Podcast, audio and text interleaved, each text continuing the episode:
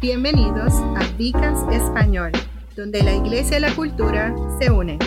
No olvides seguirnos en Facebook y Spotify. Suscríbete en Apple Podcasts y YouTube. Por favor, muestra tu apoyo dándonos un like.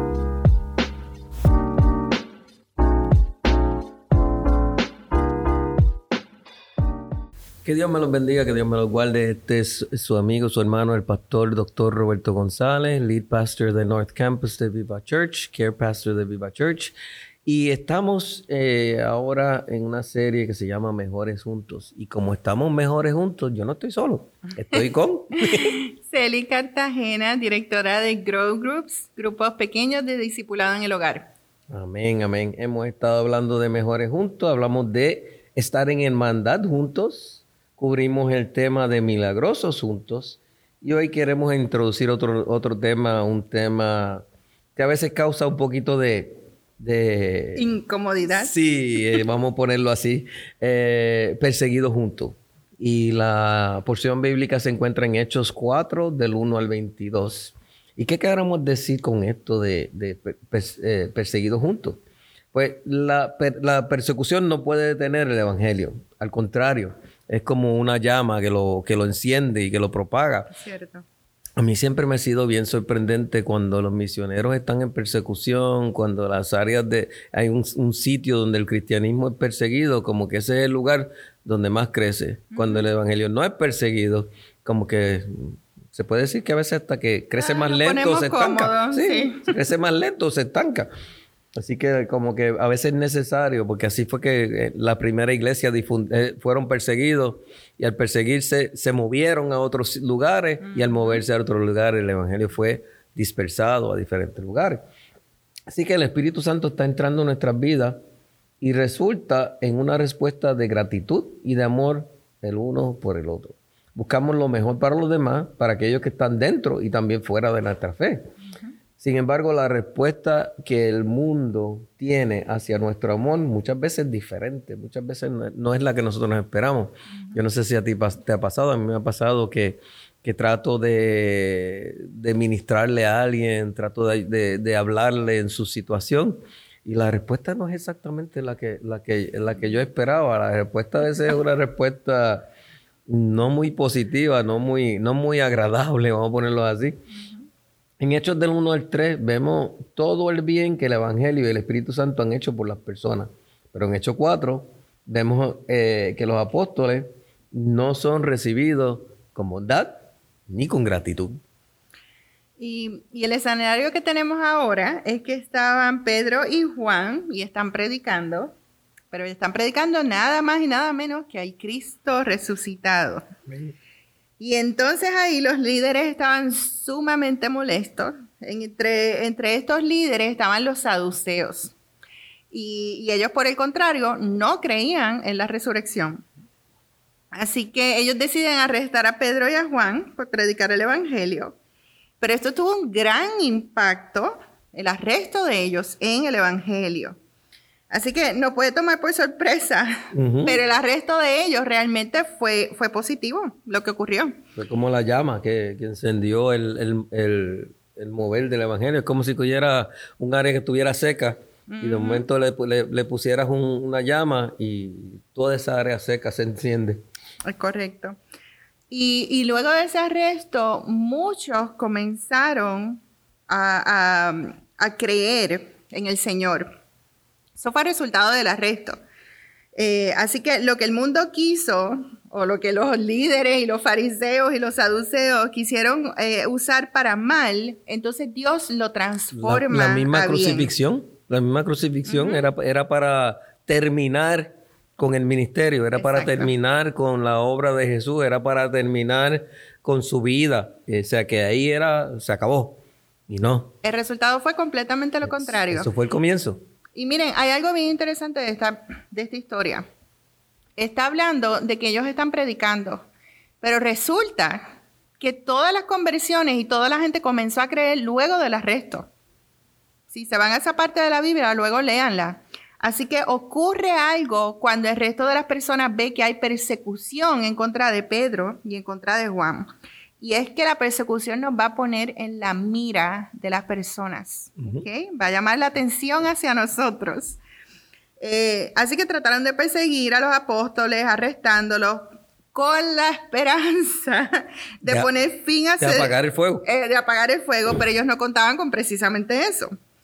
Que en su lugar lo que ocurrió fue que validaron todo lo que ellos habían estado fue como gasolina.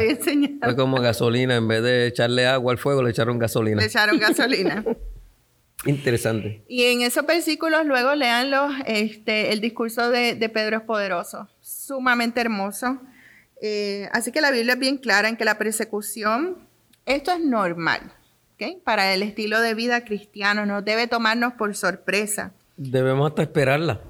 ¿Es cierto? Si, estamos haciendo las cosas, las cosas correctas, debemos esperar que pase. Ataques van a venir hacia nosotros, así que la forma en que nosotros respondemos a la persecución, eso es lo que importa.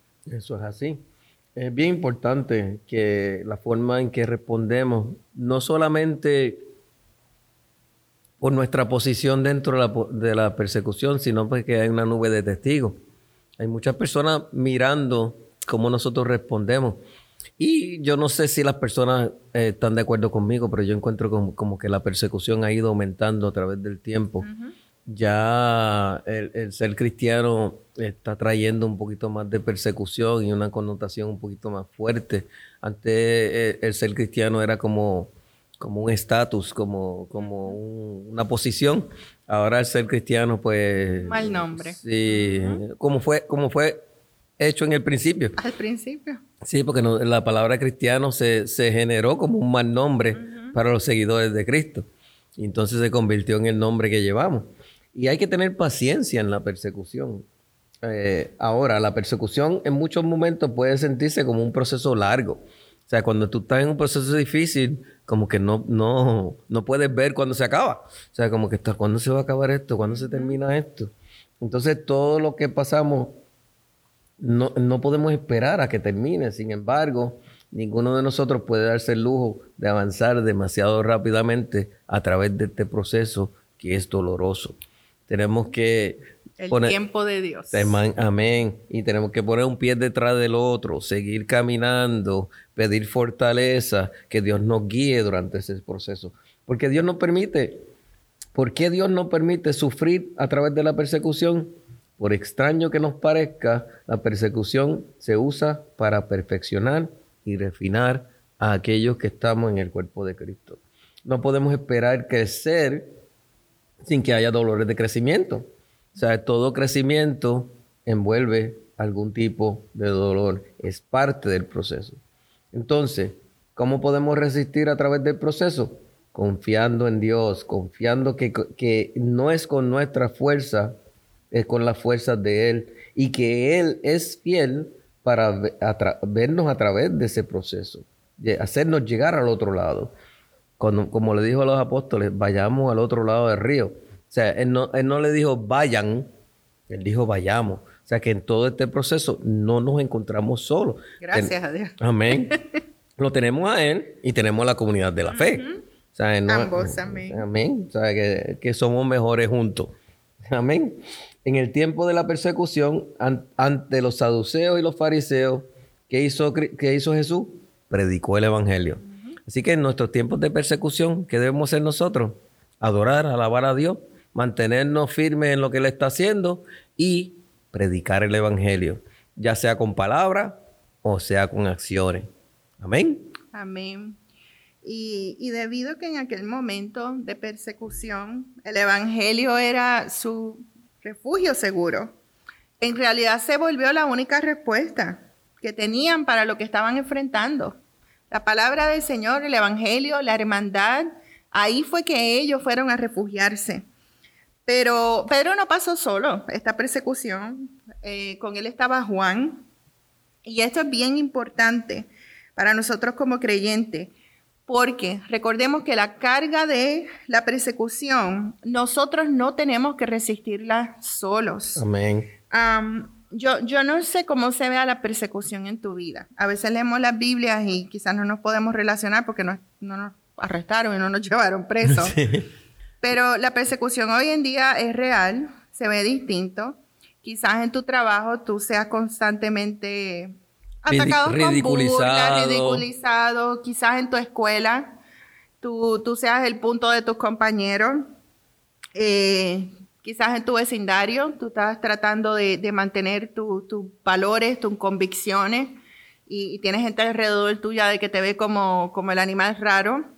Y, así es como se ve la persecución hoy en día. Quizás para otros es mucha más violenta. Tenemos misioneros en nuestra iglesia que sufren persecución real, están en países cerrados y tienen que tener mucho cuidado con cada acción, hablan, palabra. Cómo actúan.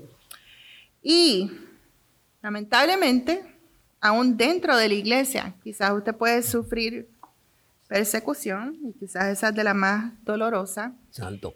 Pero por lo mismo, no podemos hacer que la persecución nos separe sino que aumentemos nuestro número, ¿ok? Seamos más fuertes juntos, mejores juntos. Vamos a fortalecer nuestros vínculos de amor. Y si nosotros podemos superar la persecución, si nosotros logramos superarlo, entonces el mayor uso que puede tener esto es que sirva como testimonio para otros. Amén, amén. Es importante que servir de testimonio para otros que vienen detrás y están por el mismo camino. Y una de las cosas que tenemos que tratar de enseñarle es que no se puede retroceder. Nunca debemos retroceder. Porque, una pregunta, ¿se, detuvieron Pedro y Juan después de ser librados por los, de los saduceos y los fariseos? Que, oh, no. que les dijeron, no pueden predicar a este Cristo, no pueden hablar de él, porque si no la próxima vez saben lo que les va a pasar. Y ellos se fueron y continuaron predicando a Cristo. ¿Por qué? Porque una, estaban llenos del Espíritu Santo y dos, que el propósito y, el, la razón de ser de ellos era predicar a Cristo. Exacto. La, obediencia se la debían al Señor. amén. A lo que le pidieron los, fariseos. Que, inclusive yo creo que fue uno de los, de los, de los principales cuando Jesús estaba frente a ellos que, que, que comentó algo así por el estilo de que de que, eh, que, si, si lo detenían a él, si realmente estaban sirviéndole al, Señor o sirviéndole al hombre. Y entonces lo importante para todos nosotros es servirle, servirle primero. Estoy parafraseando, pero lo importante es servirle primero al Señor. No, eh, no porque retroceder después de pasar por tiempos difíciles es lo más alejado de lo que es el estilo de la vida cristiana. Rendirse es lo que el enemigo desea de nosotros. El enemigo lo que está es en una guerra sobrenatural tratando de, eliminar todas las fuentes que, llevan el Evangelio. Inclusive eh, eh, creemos y, estamos convencidos de que la crucificación el enemigo lo vio como, como su momento de victoria. Como un momento donde él por fin pues, pudo acabar con, con el Hijo de Dios y pudo acabar con, con, con, el, con el Evangelio. Y entonces muchas veces Dios usa estas cosas que parecen finales para convertirlos en principios. Amén. Así que no se rinda.